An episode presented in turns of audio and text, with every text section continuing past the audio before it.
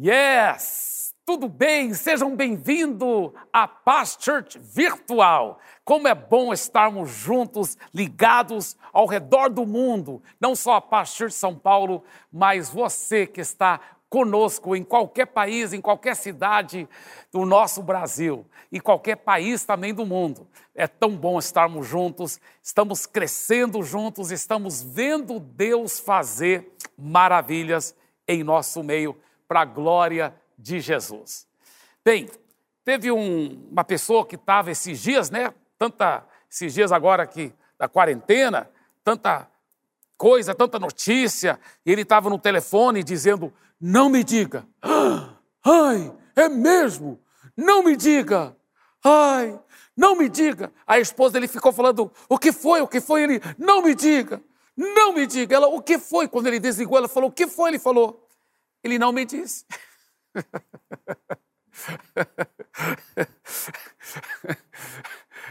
Isso era só para descontrair um pouco, mas hoje nós queremos falar um pouco sobre algo muito interessante, tá? Eu vou falar do tema daqui um pouco, mas eu quero que você veja algumas fotos comigo aqui, tá? Olha algumas precauções que algumas pessoas fizeram durante esse tempo do coronavírus.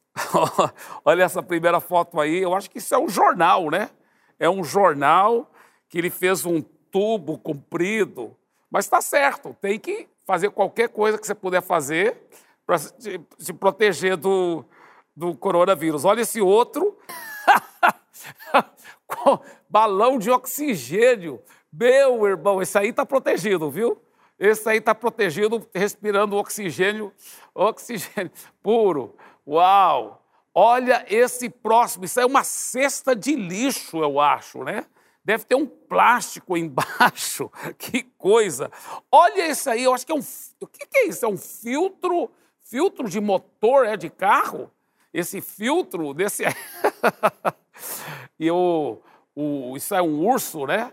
É um urso e é, outros aí, esse aí está bem protegido. Ela, ela, uma protegida, todo o cabelo dela está protegido, né? Olha isso aí, essa aí usou uma capa de hidredom, né? De hidredom. então, são muitas proteções. Olha esse próximo e, e tantos outros aí. É impressionante o que tem acontecido. Deixa eu falar uma coisa. Nunca na minha vida eu vi o que nós vimos durante essa, essa época. Nunca você via cenas assim.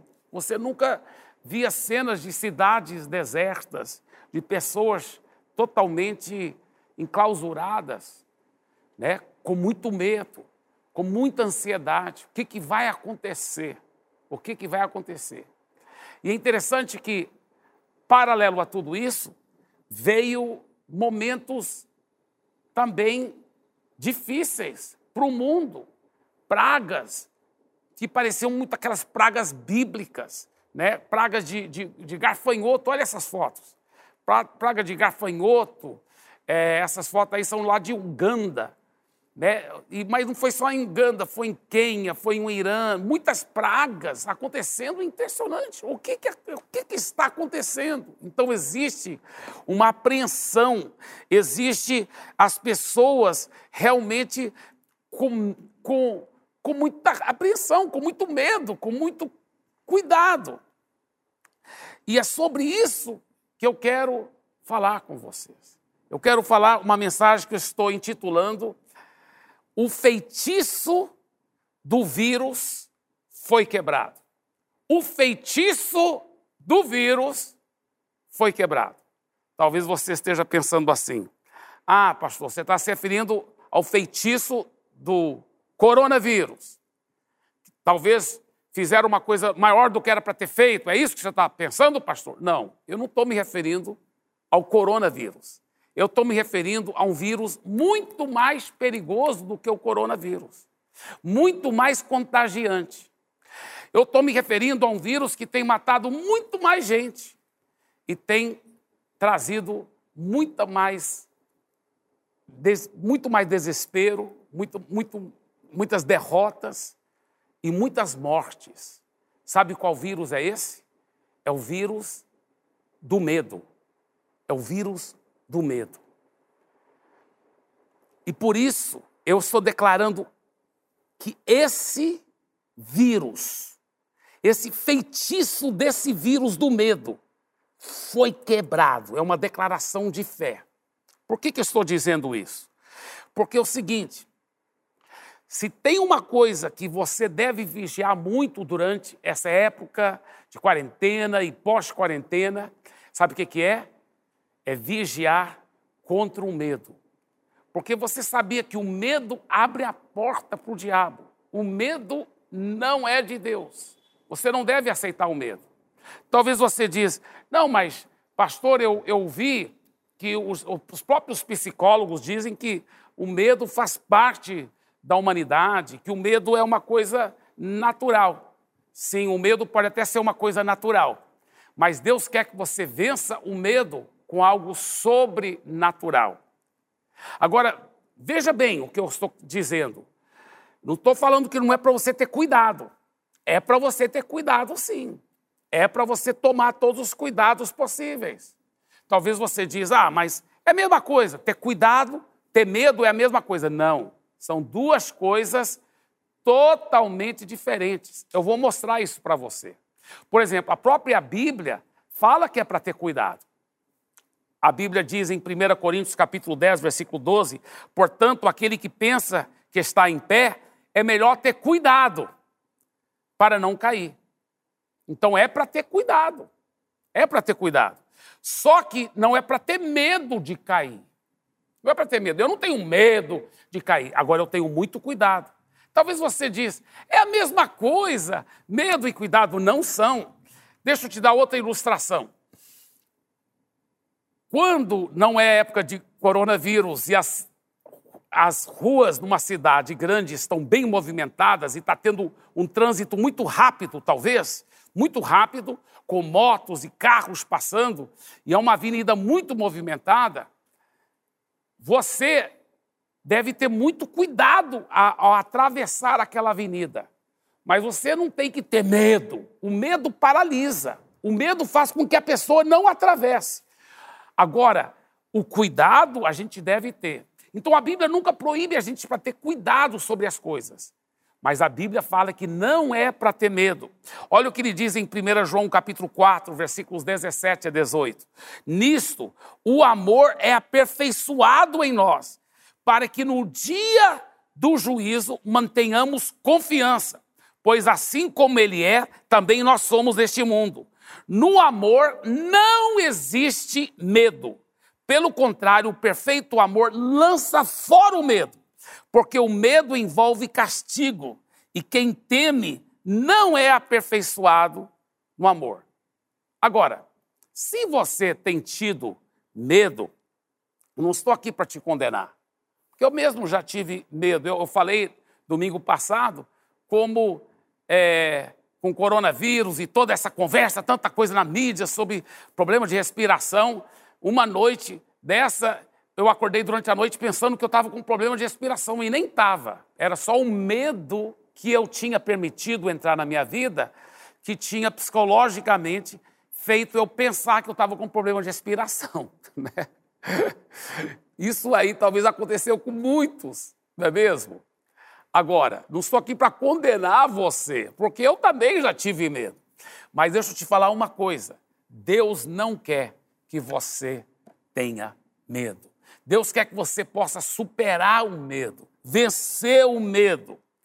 Veja bem, aos próprios textos que nós lemos, eu não tenho medo que eu vou desviar, que eu vou deixar Jesus. Eu já ouvi pessoas falando assim: ah, pastor, eu tenho muito medo de desviar. Não, que coisa horrível.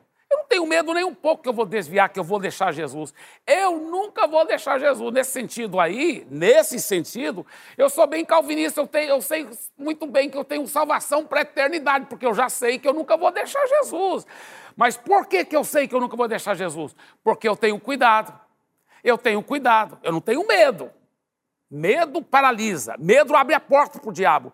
Mas a gente deve ter cuidado. A Bíblia fala, 1 Coríntios 10, 12, eu vou ler de novo. Portanto, aquele que pensa que está de pé, é melhor ter cuidado para não cair.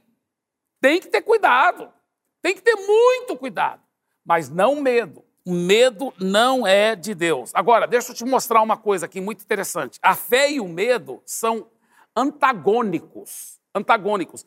É a mesma força, mas virada 180 graus na outra direção. Então, a fé é nessa direção, o medo é 180 graus nesta outra direção. Então, a fé e o medo é a mesma força, só que virado ao contrário. Então, quando você está cheio de medo, você não pode ter fé. E quando você está cheio de fé, você não pode ter medo. É interessante. O que é fé? Fé é acreditar na palavra de Deus acima das circunstâncias e, das, e, e acima das palavras negativas do maligno. Medo é acreditar mais nas circunstâncias do que a palavra de Deus e mais nas mentiras do maligno do que a palavra de Deus. Assim como Deus opera pela fé, o maligno opera pelo medo. Você sabia disso? A fé abre a porta para Deus operar. A Bíblia fala em Marcos 9, 23 que com a fé tudo é possível. Tudo é possível ao que crê. Tudo é possível diante de Deus ao que crê. E diante do maligno, tudo é, é possível ao que tem medo. O maligno vai poder fazer todo tipo de desastre na vida daquela pessoa se ela tiver medo. Porque assim como a fé abre a porta para Deus, o medo abre a porta para o diabo. A Bíblia fala que sem fé é impossível agradar a Deus. Quantas vezes Deus até quer dar a bênção para a pessoa. Quantas vezes Deus até quer abençoar aquela pessoa. Mas eu, eu, imagino quantas vezes a pessoa chorando, Deus, por que o Senhor não me abençoa? Eu tenho pedido tanto. E eu tenho certeza que Deus está chorando muito mais porque Ele quer te abençoar tanto. Mas Ele diz: meu filho, minha filha, eu quero te abençoar mas eu sou um Deus de princípios. E a minha palavra diz, em Hebreus capítulo 11, versículo 6, que sem fé é impossível agradar a Deus. Então Deus está dizendo, meu filho, sem fé, eu, se você não tiver fé viva, eu não posso operar como eu quero operar na sua vida. Sem fé é impossível me agradar. É a fé que abre a porta para Deus. Assim também é o medo que abre a porta para o diabo. Sem fé é impossível agradar a Deus. Sem medo, o diabo não vai poder fazer nada contra a sua vida. Já pensou numa coisa dessa? O medo é que abre a porta para o diabo. Mas hoje eu estou declarando que esse feitiço do medo está sendo quebrado, em nome de Jesus. Esse feitiço do vírus do medo está sendo quebrado, em nome de Jesus. Agora, eu quero enfatizar duas coisas poderosas nessa mensagem em relação à vitória sobre o medo. Primeiro lugar, uma vida blindada de toda praga e encantamento. Quando você está cheio de fé e não aceita o medo, a sua vida fica blindada de toda praga e de todo encantamento. Isso me faz lembrar de Balaão. Balaão, diz a Bíblia, era um profeta, que ele falava e quem ele abençoava era abençoado, quem ele amaldiçoava era amaldiçoado, mas por quê? Porque ele realmente ouvia as, as palavras de Deus e ele então declarava essas palavras de Deus, ele era um profeta. Só que o Balaão, ele não vigiou o coração. O Balaão depois acabou se afastando dos caminhos de Deus. A, a Bíblia até chama o Balaão de um, de um, um, um, como se fosse um adivinho, um adivinho, e ele realmente se tornou uma pessoa horrível, porque o Balaão, ele, quando ele, ele foi contratado para amaldiçoar o povo de Deus, o povo de Israel. E no começo ele até falou assim: não, eu só vou falar o que Deus me mandar falar. E ele ia lá então para profetizar, querendo para ganhar né, até o dinheiro que estava sendo oferecido para ele, querendo, era oferecido muita riqueza para ele, ele profetizar maldição para o povo de Israel. E ele, querendo ganhar toda aquela riqueza, ele queria até profetizar maldição e só saía bênção da boca dele. Só saía bênção. E olha até na profecia dele o que ele disse: Como posso amaldiçoar a quem Deus não amaldiçoou? Como posso denunciar a quem o Senhor não denunciou? Pois contra Jacó, ou seja, o povo de Israel, não vale encantamento, nem adivinhação contra Israel. Agora se poderá dizer de Jacó e de Israel: que coisas tem feito Deus. Então, mesmo ele querendo amaldiçoar, só saía bênção da boca dele.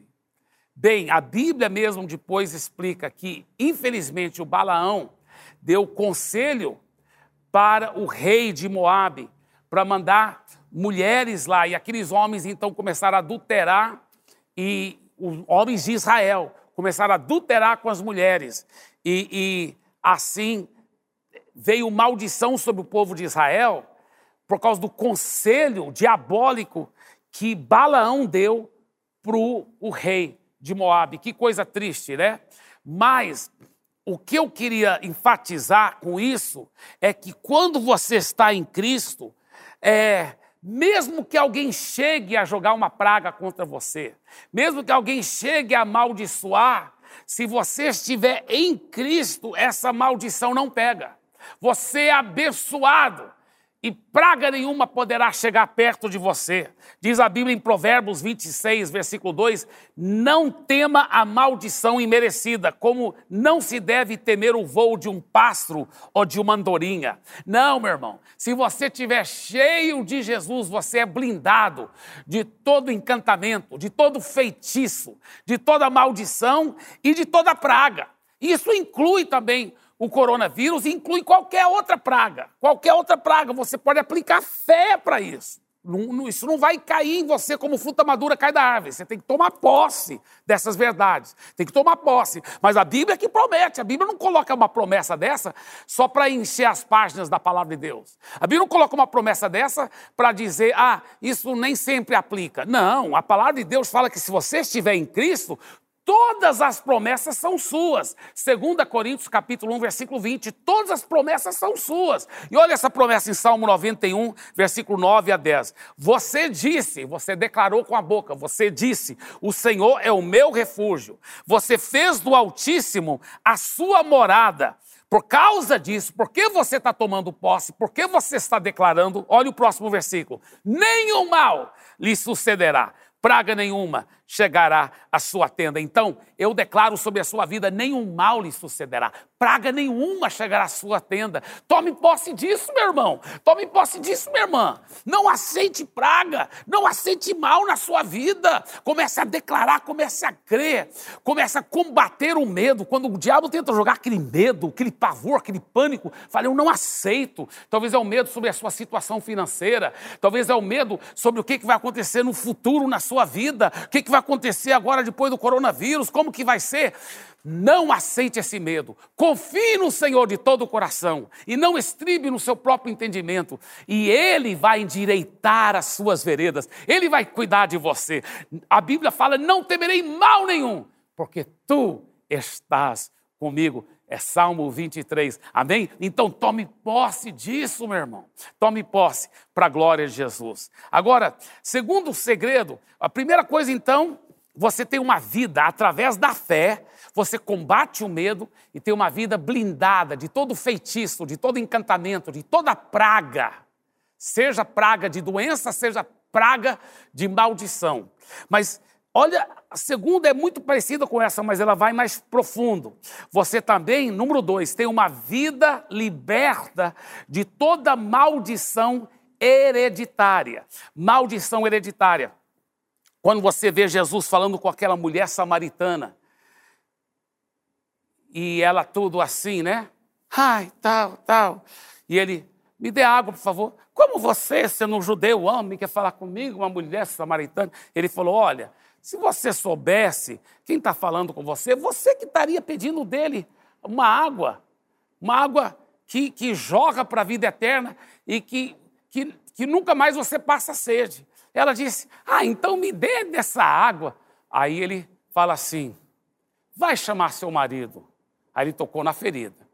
Aí ela disse: Ah, é, eu não tenho marido. Ele falou: É, isso aí você falou a verdade, que você já teve cinco maridos e o homem com quem você está vivendo agora não é seu marido. Uau! Essa mulher, obviamente, estava com alguma maldição hereditária. Eu, é bem provável que é, que, que a mãe dela também tinha tido muitos casamentos, a avó dela também muitos casamentos. Você já viu esse tipo de situação? Você vê Abraão, na Bíblia, Abraão estava com 90, 99 anos de idade, a Sara com mais ou menos 90 anos de idade, né? É, é 89 e 90 anos de idade, e Deus abençoou que ela era tão linda, tão linda, mesmo com 90 anos de idade, que o Abraão ficou com medo. É, Abraão pensou, rapaz, vão querer me matar para ficar com minha esposa. Imagina, você já imaginou uma mulher de 90 anos de idade, que é tão linda, que o marido fica com medo que vão matá-lo para ficar com ela? Rapaz, mas olha que milagre. Com 90 anos de idade. A minha esposa, quando ela tiver 90 anos de idade, ela vai estar desse jeito, bonita que só. Aleluia. Bem, então, o que, que acontece? Veja bem, Abraão mentiu, ó, mentiu. Não, ela não é minha esposa, ela é minha irmã. Era uma meia-verdade, porque ela era parenta dele, ele tinha casado com uma parenta dele. Mas ele mentiu, ele mentiu. Não é minha esposa, é minha irmã.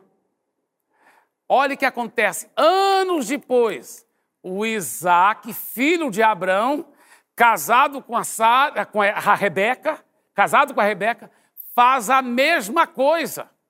O Isaac faz a mesma coisa, mente também. Ela não é minha esposa, é minha irmã. É uma maldição hereditária. Quantas vezes a, a, a família, você vê um, um problema de alcoolismo na família? Todos parecem que são alcoólatras. Ou o pai era alcoólatra, o filho é drogado. Entendeu? Quantas vezes, quantas vezes é, um, um uma, divórcio entra numa família e alastra. Todo mundo é separado, todo mundo tem problema, todo mundo é fracassado, ninguém, ninguém faz sucesso, ninguém faz dinheiro. É, é uma família de, de só a pobreza que, que vem de geração após geração, sabe? É uma maldição hereditária. Deixa eu te falar uma coisa. Quando Jesus morreu na cruz, ele levou os nossos pecados e ele levou as nossas maldições. Olha esse versículo aqui. A palavra de Deus fala em 1 Pedro, capítulo 1, versículo 18 a 19, sabendo que não foi mediante coisas perecíveis, como prata ou ouro, que vocês foram resgatados da vida inútil que seus pais lhes legaram, mas pelo precioso sangue de Cristo, como de um cordeiro sem defeito e sem mácula. Esse trecho está dizendo que pelo sangue de Jesus, você foi resgatado, você foi liberto dessa maldição hereditária que os seus pais te legaram. Você foi. Li... Talvez o seu pai e sua mãe foram maravilhosos, mas o seu tio tinha um problema, problema grave de prostituição, de adultério, que agora está querendo atingir a sua vida e a vida dos seus filhos, entendeu? Mas o Espírito Santo está falando hoje para você que essa, essa maldição, maldição hereditária, ela é quebrada ela é quebrada na sua vida, ela é quebrada. A palavra de Deus fala que Cristo nos resgatou da maldição da lei, Gálatas 3,13, fazendo-se nele mesmo maldição em nosso lugar, porque lá na cruz ele levou nossos pecados, ele levou nossas maldições, e pelo sangue precioso dele, ele nos resgatou dessa vida inútil que seus pais lhes legaram, diz a palavra de Deus. Que coisa poderosa! Eu declaro você liberto, eu declaro você livre através do sangue de Jesus. Quando você toma posse em Cristo, quando você crê e, e, e toma posse disso. E no, no final agora dessa pregação, nós vamos fazer uma oração e nós vamos quebrar essas maldições e você vai tomar posse através da fé que combate o medo. Não aceite mais esse medo na sua vida. Não aceita, não aceite mais esse medo. E olha esse trecho da palavra de Deus, Isaías 54, versículos 13 a 15. Versículo 13: Todos os seus filhos serão ensinados pelo Senhor, e será grande a paz de seus filhos. Eu quero falar com você. Eu já vejo isso acontecendo. Todos os seus filhos serão ensinados pelo Senhor. Tome posse. Eu creio. Eu creio, eu declaro isso sobre a sua vida. Será grande a paz de seus filhos. Olha o versículo 14. Você será estabelecida, está falando da igreja de Jesus, mas aplica pessoalmente para você. Você será estabelecido, estabelecida em justiça. Quando você entregou a vida a Jesus, a Bíblia fala que você se tornou a própria justiça de Deus. Você agora é estabelecido em justiça, na justiça de Deus. Olha que mais lhe diz: ficará longe da opressão, porque não temerá. Você não tem que mais, nunca mais aceitar a opressão na sua vida. Ele fala: por que, que você vai ficar longe da opressão? porque você não vai temer. Olha só, olha só que revelação. Qual é a razão que vai ficar longe da opressão? Porque não temerá. É o medo que abre a porta para o diabo, é o medo que abre a porta para a opressão. E ele fala: porque você não teme, você então vai poder ficar longe da opressão. Eu declaro que a partir de hoje, você não vai aceitar mais o medo na sua vida. Você vai declarar a palavra de vitória. Você vai tomar posse daquilo que Jesus fez por você na cruz. E você vai combater esse medo com uma palavra de fé, com palavra de Deus, com as promessas da palavra de Deus. Aí ele diz: ficará longe da opressão, porque não temerá, ficará longe do terror, porque ele não chegará perto de você. Se alguém a atacar, isso não procederá de mim, mas quem a atacar cairá diante de você. Cairá diante de você. E eu termino com esse versículo que eu amo tanto, Salmo 23, versículo 4. Ainda que eu ande pelo vale da sombra da morte, não temerei mal nenhum, porque tu estás comigo.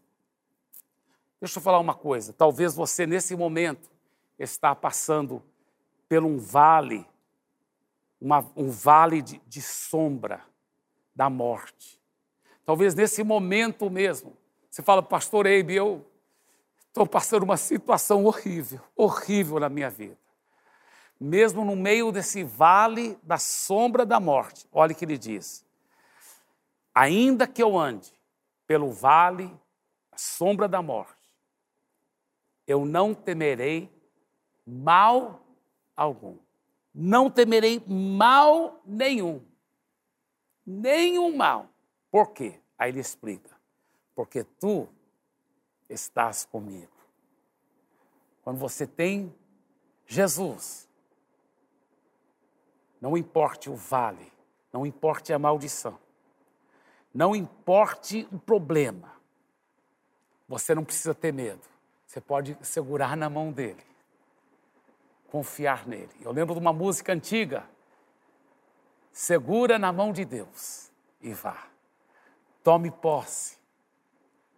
Não temerei mal nenhum, mal nenhum, porque tu, Senhor, estás comigo. Tome posse disso agora mesmo. Eu quero fazer uma oração por você. Mas primeiro eu quero orar por você que quer entregar a vida para Jesus. Tá certo? Repita essa oração comigo. Pai, eu agora viro as minhas costas para o mundo, para o pecado e para o diabo. E de todo o meu coração, eu lhe recebo como meu Senhor, meu Salvador. Eu creio que o Senhor Jesus morreu na cruz pelos meus pecados, O Senhor levou todas as maldições. E pelo seu sangue o Senhor me libertou. O Senhor me libertou pelo seu sangue de toda maldição hereditária. Eu recebo isso agora, em nome de Jesus. Eu recebo a salvação e eu recebo o Senhor como meu Senhor e meu Salvador. Amém e amém. Eu quero encerrar com uma declaração, uma oração, uma declaração de fé sobre a sua vida. Mas antes quero dizer que aqui, na, aqui no vídeo que você está assistindo, tem a descrição onde você poderá entrar no link aí, se você quer mais oração, ou se você repetiu essa oração para entregar a vida a Jesus também, nós queremos te apoiar, orar por você, te apoiar nessa nova vida com Jesus. Tá certo? Receba agora essa oração, essa declaração de fé sobre a sua vida. Eu declaro sobre você e sobre a sua família as bênçãos de Deus. Eu declaro a fé viva do Senhor abrindo portas para você. Eu declaro o medo aniquilado, todo vírus do medo destruído e totalmente quebrado na sua vida eu declaro que você não temerá mal nenhum, porque maior é aquele que está em você do que aquele que está no mundo. Deus abençoe. Amém e amém e amém.